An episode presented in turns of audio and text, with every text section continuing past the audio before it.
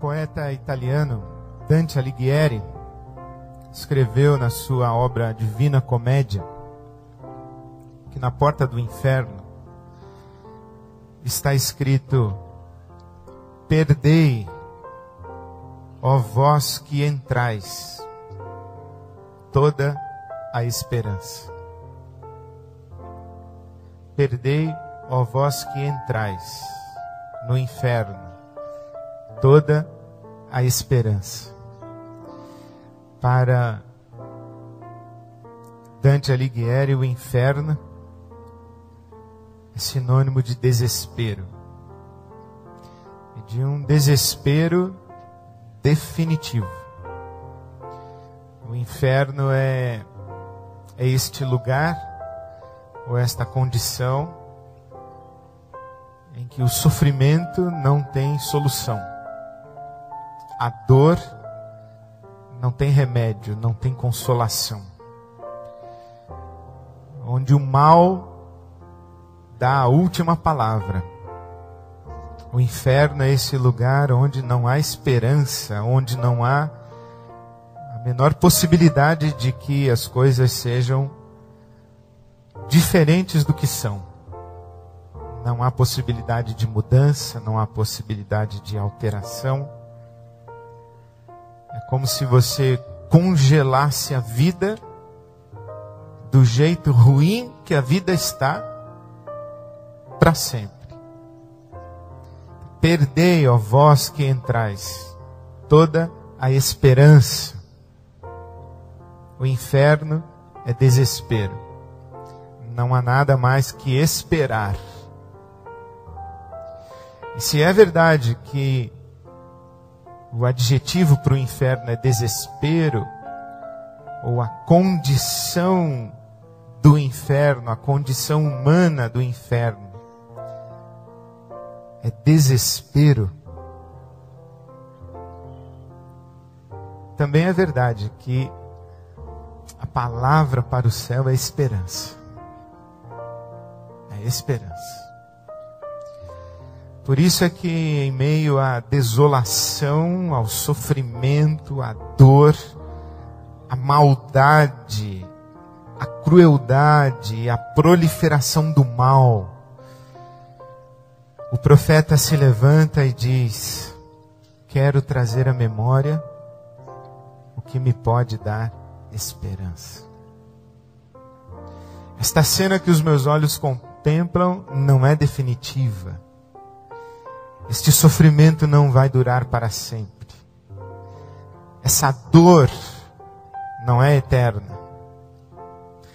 As coisas não precisam continuar como são as coisas não precisam continuar como estão. Na verdade, a esperança é inclusive mais, é dizer as coisas podem ser diferentes. A minha vida pode ser diferente. Eu posso ser diferente. Isso é esperança. A vida não está congelada. Eu não estou congelado a um status definitivo de ser configuração da minha vida não está congelada. No meio do caos, o profeta disse: Quero trazer à memória o que me pode dar esperança. Mas a gente precisa entender bem o que é esperança. Esperança não é desejo. Como você vem para mim e diz assim, pastor, amanhã eu tenho uma entrevista para fazer e eu respondo, espero que tudo dê certo. Ou, pastor, amanhã ou durante essa semana eu vou fazer alguns exames. Queria que o senhor orasse por mim. Aí eu digo, espero que dê tudo certo. Isso não é esperança, isso é desejo. O que é bom. Mas a esperança, a esperança depende daquilo em que se baseia o nosso desejo. Ou melhor dizendo, a esperança depende daquele em quem se baseia o nosso desejo a nossa expectativa de mudança, a nossa expectativa de virada das circunstâncias e virada, inclusive, de nós mesmos. Por isso é que o salmista diz assim: Elevo os meus olhos para os montes. de onde me virá o socorro? É como se ele se perguntasse: onde se sustenta a minha expectativa de mudanças? Elevo os meus olhos para os montes, de onde me virá o socorro? Sabe que na antiguidade, os montes, as montanhas, eram o lugar da habitação dos deuses, das divindades. Dizem, inclusive, que esse negócio da gente bater na madeira três vezes, sabe de onde veio? Do costume dos antigos que entravam na floresta e batiam três vezes numa árvore, pedindo permissão aos deuses da floresta para que entrassem sem que fossem incomodados pelos deuses da floresta. Como dissessem: olha, com licença, estou entrando. Então, quando o salmista diz assim: eu elevo os meus olhos para os montes o lugar da habitação dos deuses.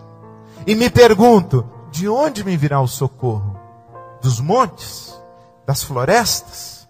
Dos deuses? Aí o salmista diz assim: não, o meu socorro vem do Senhor, que criou os céus e a terra. O meu socorro não vem dos deuses da floresta. O meu socorro vem do Senhor dos senhores. O meu socorro vem do Deus dos deuses da floresta. O meu socorro não vem daqueles que cuidam das cachoeiras, das matas, dos mares, da noite, do sol, da lua, dos astros, das estrelas. O meu socorro vem daquele que criou todas as coisas. Aí é um bom fundamento. Por isso que o autor da carta aos Hebreus vai dizer que a nossa esperança funciona para nós como uma âncora da alma. Bonita essa figura, não é? A âncora da alma. No meio da desolação, no meio do mal, no meio do conflito, no meio do vendaval, no meio da tempestade, quando o mar está revolto e nós temos a sensação de que vamos naufragar, o autor da carta aos Hebreus diz assim: a sua esperança é a âncora da sua alma. E ele diz assim que a nossa âncora foi lançada lá no trono de Deus, onde Jesus está. Se você puder fazer essa figura, eu acho tão linda essa figura. Imagina uma âncora que está presa no trono da graça de Deus. E uma corrente que se estende, nela você se agarra. E o mar se agita em volta de você. E o mar quer tragar você. Mas você está agarrado nessa corrente que está presa numa âncora fincada no trono da graça de Deus. Não é que eu tenho alguns desejos para o futuro. Não, eu tenho esperança. E por que eu posso ter esperança? É porque eu sei e conheço aquele em quem espero. Eu estou seguro. Estou seguro que enquanto o caos vai se estabelecendo à minha volta, não pode me destruir. Sabe que enquanto nós estávamos aqui cantando, eu estava lembrando de pessoas para quem eventualmente seria difícil cantar essas canções. Eu não sei se é correto o que eu vou dizer, mas eu acho que pastor tem essa mania de lembrar mais de quem sofre do que de quem se alegra. E eu estava lembrando de algumas histórias e de algumas pessoas eu estava orando por elas enquanto cantávamos essa canção. Ele vem para te salvar. Eu tenho uma coisa no meu coração. Eu eu penso que a igreja de Jesus, ela convive com muita tranquilidade com o caos das circunstâncias. A igreja convive com muita facilidade com fracassos circunstanciais. O que a igreja não convive bem é com fracassos existenciais. Porque a promessa de Deus não é Ele vem para salvar o teu casamento. Muito embora a abertura do coração para a graça de Deus, não poucas vezes, seja a única possibilidade da redenção de um casamento. Também a promessa não diz ele vem para salvar o teu corpo da enfermidade. Muito embora, em alguns momentos e algumas vezes, o sopro de vida de Deus seja a única possibilidade de cura corpo. Ele não diz, ele vem para salvar a tua carreira profissional, ou para salvar o teu negócio, ou para salvar o teu mês e te ajudar a bater a meta. Não diz isso. Muito embora a bênção de Deus traga prosperidade. E a graça de Deus se estende sobre alguns e dá a estes alguns mais fartura de pão do que a outros. Esse é um mistério. Mas a promessa de Deus é: Ele vem para te salvar. Eu tenho certeza absoluta que nesse lugar tenho certeza porque eu conheço o nome e eu conheço a história. Nesse lugar, eu arriscaria dizer até que todos nós temos em nossas vidas situações cujo desfecho não foi aquele que nós poderíamos colocar sobre ele um símbolo de vitória. Orações não respondidas, finais tristes, dias de lágrimas, que eu chamo de derrotas circunstanciais.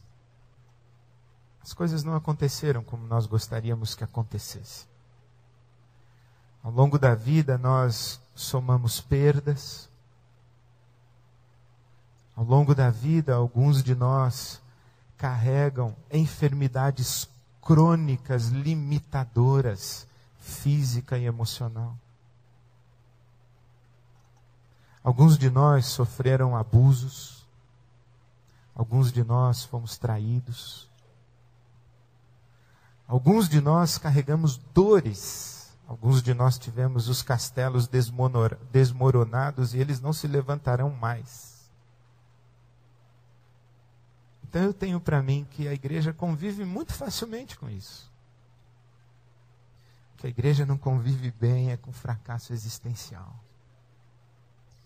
Porque a igreja é o lugar de gente que colocou a sua esperança em Deus e nas promessas de Deus.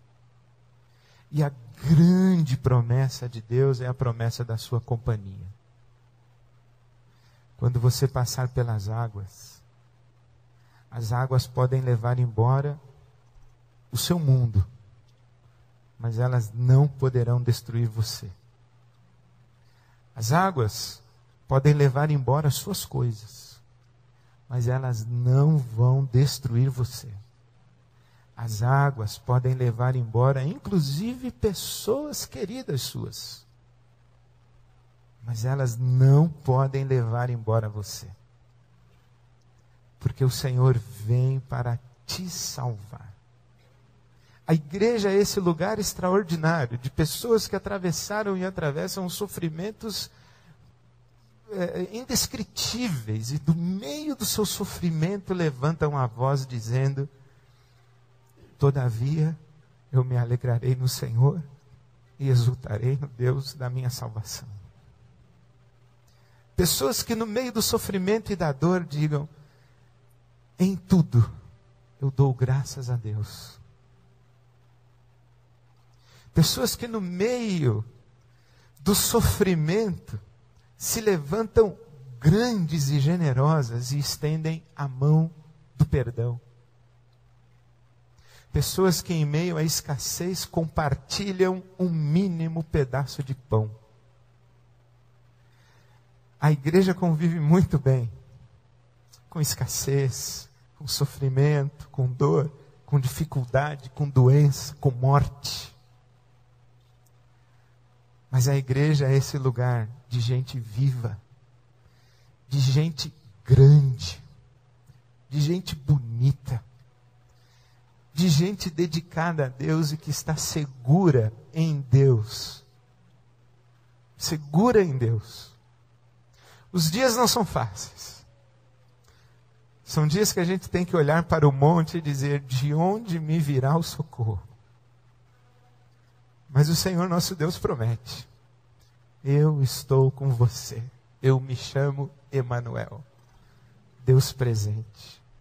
Deus presente. Por isso eu encorajo você. Encorajo você a, por causa da esperança. Nós não estamos no inferno, senhores. As coisas podem mudar. As coisas podem mudar. É lá na porta do inferno que tem uma placa escrita: Perdei vós que entrais toda a esperança. Nós não estamos no inferno. Nós temos esperança. Esperança que as coisas mudem, que os dias mudem, que os ventos se tornem favoráveis, que o coração das pessoas mude. Nós, nós esperamos. Nós esperamos, inclusive, que nós experimentemos mudanças e transformações. Nós temos esperança.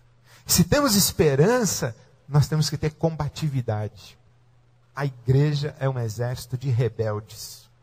Rebeldes contra o sofrimento, contra a dor, contra a morte, contra a maldade.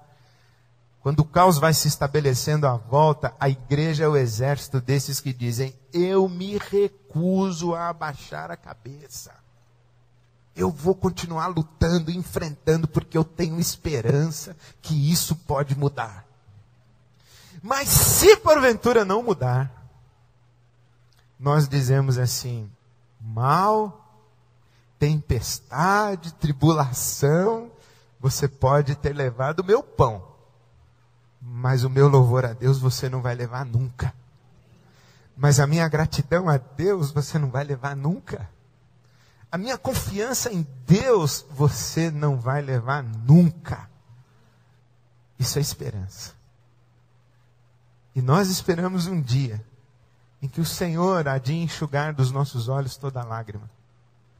Nós esperamos o dia quando o nosso Deus fará novas todas as coisas. Nós esperamos o dia em que vamos reencontrar os nossos queridos na ressurreição. Isso é esperança. Nós temos esperança em Deus, o nosso Senhor. Nós temos esperança nas promessas de Deus, o nosso Senhor. Por isso é que nós enfrentamos a vida qualquer que seja ela, com combate e com fé. Qual é o teu momento? Hoje. Então eu encorajo você. Entrega o teu momento a Deus e diz: Senhor, eu preciso da tua mão em meu favor. Eu clamo pelo teu favor. Eu tenho esperança de que as coisas podem mudar com o sopro da tua graça. E mais do que isso, eu encorajo você, enquanto nós cantamos novamente, que você diga: Senhor, venho para me salvar. Eu estou quase naufragando. Eu estou submerso, as águas já passaram sobre mim. Mas, Senhor, vem para me salvar. Estende a tua mão em minha direção e tira-me daqui. É como se você agarrado à corrente, você dissesse, Senhor, puxa essa corrente, porque eu estou quase naufragando. Victor Frankl, que viveu no campo de concentração, ele disse assim que o ser humano pode viver 40 dias sem comida, três dias sem água, alguns minutos sem ar, mas não pode viver um só segundo sem esperança. A nossa esperança está no nosso Senhor, que está aqui e vem para nos salvar. Levanta sua voz em clamor. Levanta sua voz em louvor. Agarre-se nessa esperança que está no Senhor. Levanta os seus olhos. Levanta os seus olhos para os montes e diga: De onde me vem o socorro? O meu socorro vem do Senhor, que criou os céus e a terra. Que seja esse um dia de renovação, de celebração da esperança que temos no Senhor nosso Deus. Amém.